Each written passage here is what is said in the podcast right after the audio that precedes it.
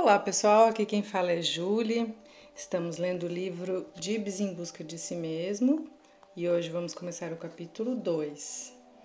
No áudio anterior, a gente leu o capítulo 1 falando de, das condições de como a Virginia encontrou Dibs, né? E de que forma ele estava, suas relações. E hoje vamos para o capítulo 2, que diz assim: Encontrava-me diante do desconhecido, onde uma luz baixa escondia as linhas da realidade e arremessava uma nuvem de incerteza sobre o amanhã. Nada se podia afirmar nem negar. Sem os lampejos da evidência inequívoca, defrontava-me com o mistério daquele ser numa atitude de respeito e de humildade.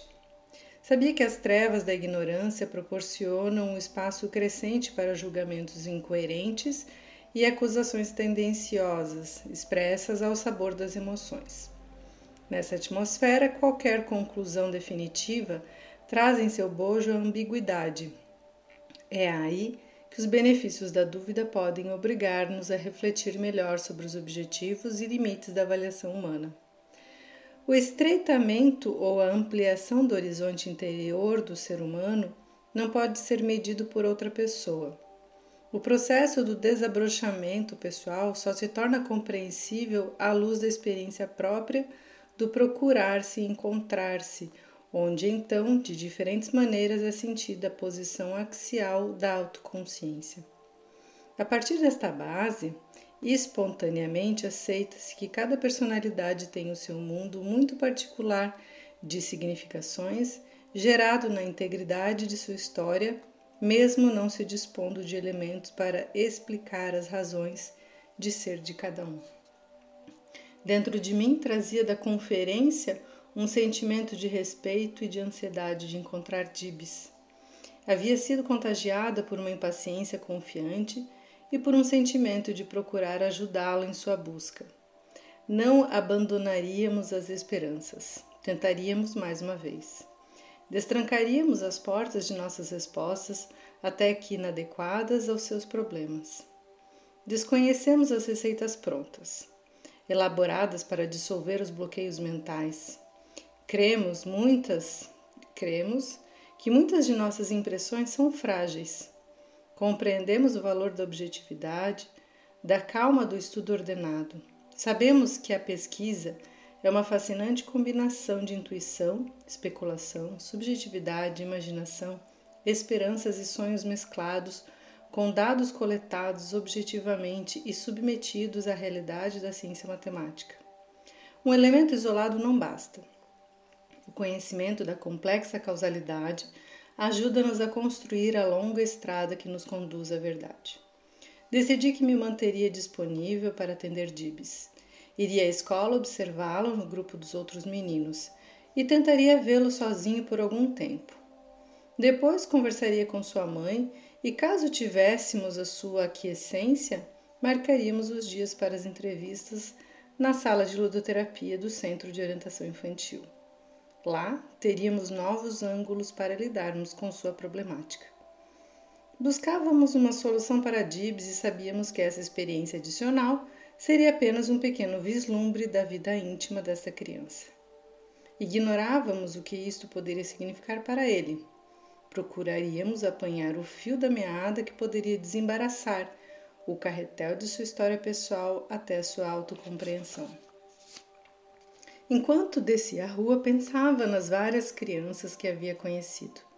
Algumas infelizes e frustradas na tentativa de autorrealização outras mais tenazes que, apesar dos mesmos obstáculos para desabrochar como pessoa, continuavam a luta como desobra... de... redobrada coragem. Expressando seus sentimentos, pensamentos, sonhos e esperanças, novos horizontes abriam-se em cada um desses pequeninos. Alguns superavam seus pavores e ansiedades lutando contra o mundo que, por muitas razões, lhe era insuportável. Outros haviam emergido com renovada força e capacidade para enfrentar seu ambiente muito mais construtivamente. Entretanto, quantos foram incapazes de resistir ao impacto de seu ultrajante destino? E não há explicação simples para tão dramático desencontros. Afirmar que a criança foi rejeitada ou não aceita nada significa em termos de entendimento do seu mundo interior. Muito frequentemente, esses termos funcionam apenas como rótulos presos com a operacionalidade de álibis para desculpar nossa ignorância. Devemos cortar clichês, interpretações rápidas e explicações. Se, de fato, queremos aproximar-nos da verdade, cabe-nos olhar profundamente cada ser humano para compreender as razões do seu comportamento humano. Irei à escola amanhã bem cedo, deliberei. Deliberei, se possível, na próxima quinta-feira já começarei as sessões de ludoterapia com Dibs. E onde tudo isso iria terminar? E se ele não conseguisse quebrar as paredes que tão rigidamente construíra ao redor de si mesmo? Esta, sem dúvida, seria uma possibilidade, mas não era a dominante. Animava-me a certeza de que daria àquele garoto meu apoio para que empreendesse a aventura de decifrar-se. Sabia que cada ser humano tem o seu próprio caminho e o que pode representar grande ajuda para uma criança poderá ter baixa ou nenhuma funcionalidade com outra, mas não desistimos é, facilmente. Nunca classificamos um caso como sem esperança, sem tentarmos uma vez mais. Alguns julgam ser desonesto manter a esperança quando não há evidências que a estimulem, mas não esperamos um milagre, e sim buscamos compreensão acreditando que o verdadeiro entendimento nos conduzirá ao portão dos caminhos mais efetivos para estimularmos a pessoa a desenvolver-se e utilizar suas capacidades mais positivamente. Preparamos-nos sempre para persistir na investigação das causas, lutando para iluminar a fantástica selva de nossa ignorância. Na manhã seguinte, cheguei à escola antes dos alunos. As classes ocupadas pelas turmas do maternal e jardim de infância eram claras e alegres, com equipamento apropriado e atraente. As crianças chegarão daqui a pouco, disse Dona Jane. Estou muito interessada em saber sua opinião sobre Dibs. Espero que possa ajudá-lo. A preocupação com este garoto me inspira a se... me inspira, semelha-se a uma angústia de morte. Você sabe quando a criança é realmente retardada mental? Há uma consciência global do seu comportamento que se evidencia nos seus interesses e ações? Mas Dibs, nunca sabemos com que espécie de humor ele está. Embora estejamos certos de que não esboçará nenhum sorriso, jamais algum de nós o viu sorrindo. Jamais alguém percebeu um ar de felicidade, ainda que remota, a iluminar-lhe o rosto. Isso nos leva a crer que seu problema vai além de um retardamento mental, envolve a esfera afetiva. Veja, então chegamos, estão chegando algumas crianças agora. Em poucos minutos, o colégio estava repleto de crianças. Quase todos expressavam no rosto a feliz expectativa ante o novo dia escolar que iniciavam.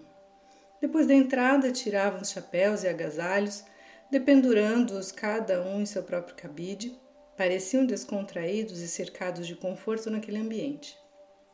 Cumprimentavam-se entre si e aos professores com espontaneidade. Alguns se aproximaram de mim para conversar, perguntaram meu nome e por que estava eu na escola deles. A primeira atividade das crianças foi baseada na livre escolha.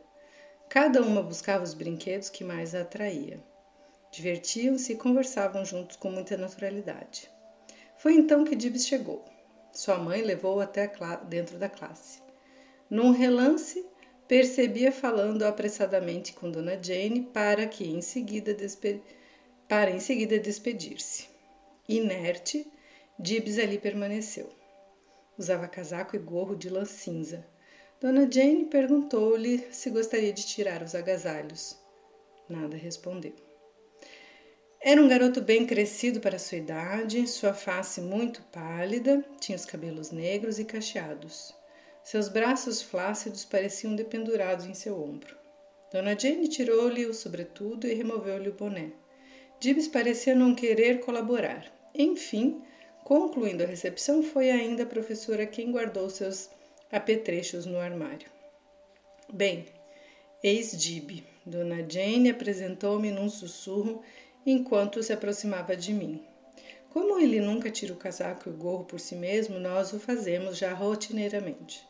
Temos tentado repetidas vezes entrosá-lo com as outras crianças em alguma atividade, ou sugerimos-lhes uma tarefa específica para que a execute. Mas Gibbs rejeita todas as nossas ofertas. Esta manhã, quando deixarmos sozinho, você poderá observar a sua conduta. Talvez mantenha-se ali por muito e muito tempo. Talvez movimente-se de alguma escolha para outra. Tudo depende de como se esteja sentindo. Na verdade, com certa frequência, ele parece saltar de um brinquedo para outro, como se não tivesse nenhuma capacidade de, se concentrar, de concentrar sua atenção. Mas, em outras ocasiões, fixa-se fixa durante longo período de tempo numa atividade que o interessa. Dona Jane voltou-se para atender as outras crianças. Com um olhar discreto, observava Dibs. Tentava disfarçar, disfarçar o foco da minha atenção. Dibs continuava em pé. Lenta e cautelosamente virou-se de frente. Levantou os braços num gesto de desespero e logo depois deixou-os cair novamente.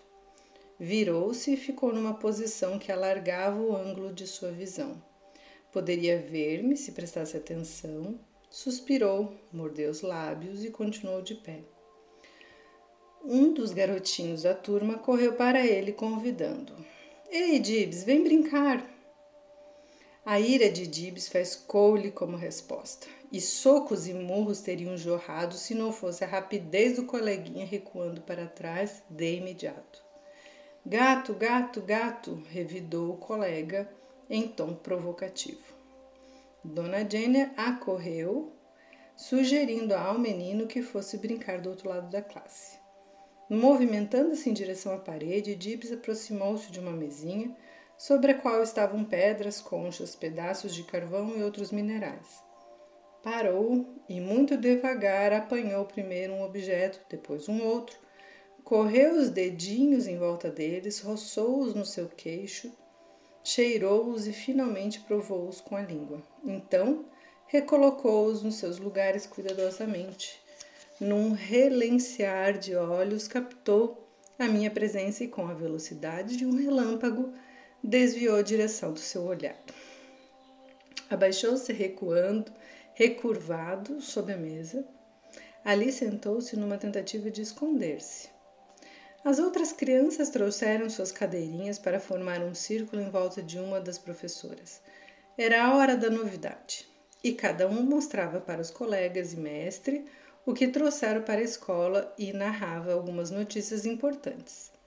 A professora complementara a conversa com uma história e todos cantaram e cantaram.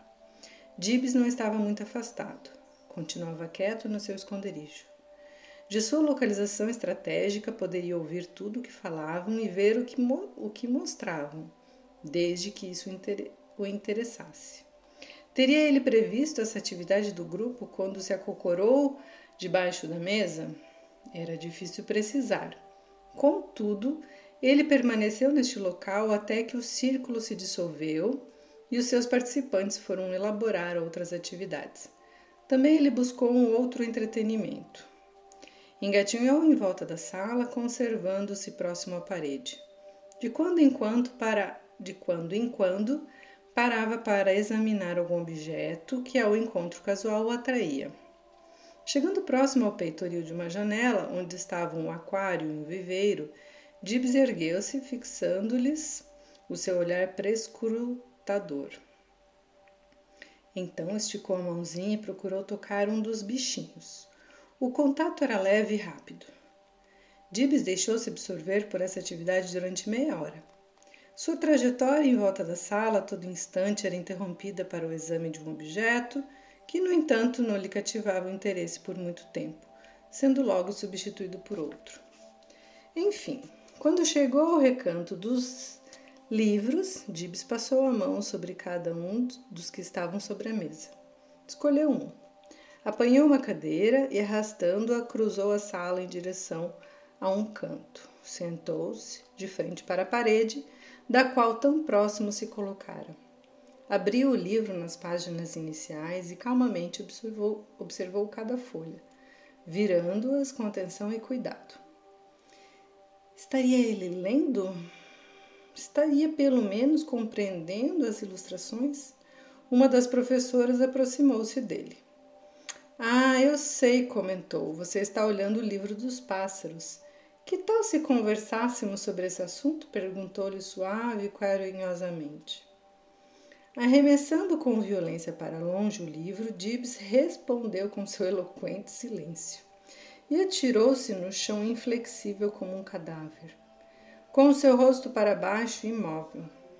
Desculpe-me, falou a professora, não queria incomodá-lo, Gibbs.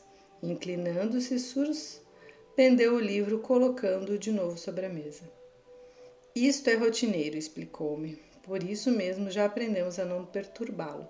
Só insisti há pouco para que você pudesse observá-lo. Gibbs, ainda rígido, virou a sua cabeça para cima, de maneira que pudesse ver sua professora.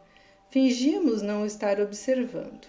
Finalmente, levantou-se e de novo caminhou vagarosamente em volta da classe. Eu vou parar por aqui, pessoal, que já deu 16 minutos de áudio. Esse capítulo é um pouquinho mais longo. Espero que vocês estejam gostando. Agora continua essa parte da observação da psicóloga e vamos ver o que mais ela observa. Um abraço a todos e até o próximo áudio.